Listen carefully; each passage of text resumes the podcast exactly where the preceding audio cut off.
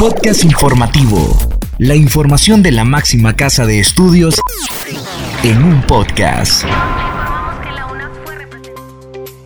Bienvenidos a este espacio de divulgación de la Universidad Nacional Autónoma de Honduras. Les saluda Catherine Ramírez. En esta edición le informamos sobre la UNAI, la Universidad de Toronto, capacitan a estudiantes sobre temas de salud mental. Proyecto de eficiencia terminal permitirá que los estudiantes concluyan sus posgrados. Máxima Casa de Estudios ofrece servicios odontológicos para todo público. Rector de la UNA realiza visita académica en el campus de Valle de Sul. Iniciamos con Esdras Díaz, quien nos informa sobre el laboratorio con que cuenta el programa de servicios a estudiantes con necesidades especiales Procene junto a la Fundación Española 11 con el objetivo de fortalecer el compromiso de la Universidad Nacional Autónoma de Honduras en el tema de inclusión, la máxima casa de estudios presentó el laboratorio para personas con baja capacidad visual que tiene la máxima casa de estudios. Con el objetivo de atender a las personas con discapacidad en 2018, se hizo una donación a la UNA para poder contar con un laboratorio tecnológico que permita a estudiantes con discapacidad visual contar con computadoras y materiales específicos, explicó Estefanía Mirpuri, directora general de la Fundación 11. Es importante recalcar que este proyecto con la universidad comenzó hace cuatro años, ya que esta fundación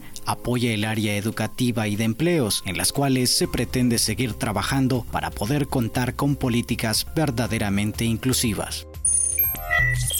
Escuchemos ahora a Yuri Vargas, que nos da a conocer el proyecto de eficiencia terminal permitirá que los estudiantes concluyan sus posgrados.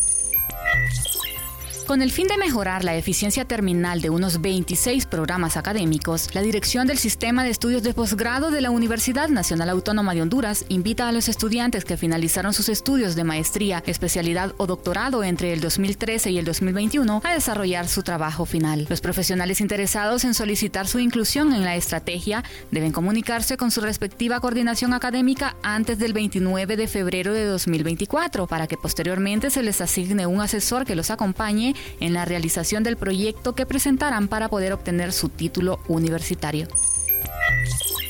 Avanzamos con la información y Kaylin Espinosa cuenta los detalles de la capacitación a estudiantes sobre temas de salud mental por parte de la UNA y la Universidad de Toronto. La Vicerrectoría de Orientación y Asuntos Estudiantiles, BOAE, desarrolló un proyecto denominado Bienestar y Salud Mental en los Jóvenes de Honduras. Se trata de una alianza estratégica con la Universidad de Toronto, Canadá, y este proyecto se erige con el propósito fundamental de abordar la salud mental desde tres perspectivas claves, que son promoción, prevención e intervención. Diseñado meticulosamente con 11 módulos de enfoque preventivo, aspira a dotar a los estudiantes de conocimientos esenciales sobre la salud mental, los estigmas que la rodean, contrarrestar el rechazo y de manera crucial proporcionar directrices efectivas para prevenir posibles trastornos mentales. Los participantes de este proyecto son estudiantes cuidadosamente seleccionados que tras recibir una capacitación integral se convertirán en agentes de cambio al formar grupos para transmitir sus conocimientos a sus compañeros. Vale la pena destacar que esta capacitación abarca a estudiantes provenientes de tres instituciones académicas destacadas como ser Unitec, la Y la Universidad Pedagógica Nacional Francisco Morazán. Por otra parte, Tania Kalitz amplía los datos sobre los servicios odontológicos para todo público que ofrece la institución. La Universidad Nacional Autónoma de Honduras, Valle de Sula, ofrece la carrera técnico universitario en máquinas y herramientas, con una inversión significativa en tecnología industrial de vanguardia. Esta iniciativa no solo busca satisfacer la demanda de conocimientos especializados en industria de San Pedro Sula, sino también generar ingresos propios mediante la producción en masa de piezas, reduciendo así la dependencia de importaciones costosas y fomentando el desarrollo local. Con un enfoque en la innovación y la accesibilidad, la carrera busca impactar positivamente en la comunidad al ofrecer soluciones tecnológicas y asequibles y de alta calidad para aquellos que más lo necesitan. Los laboratorios mecanizados y computarizados no solo prometen capacitar a los estudiantes en la elaboración de piezas y prototipos para uso médico e industrial, sino que también abren la puerta a alianzas estratégicas con el sector médico, gubernamental y empresarial para la creación de una amplia gama de productos.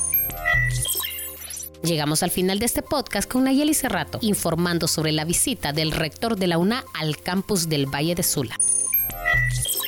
El rector Odir Fernández de la Universidad Nacional Autónoma de Honduras visitó el campus de San Pedro Sula junto al director Joseph Balta para recoger las necesidades académicas y de infraestructura prioritarias para este centro. Fernández expresó que las autoridades nos debemos a los estudiantes, a nuestra academia, debemos de imponernos en los espacios de los centros hospitalarios, pues somos nosotros, nuestros estudiantes, que no dejan caer el sistema sanitario de nuestro país. La asistencia a este campus es parte de una serie de visitas realizadas por el rector a los centros regionales ubicados en el país, con el fin de familiarizarse con las necesidades en tema de infraestructura y materia académica.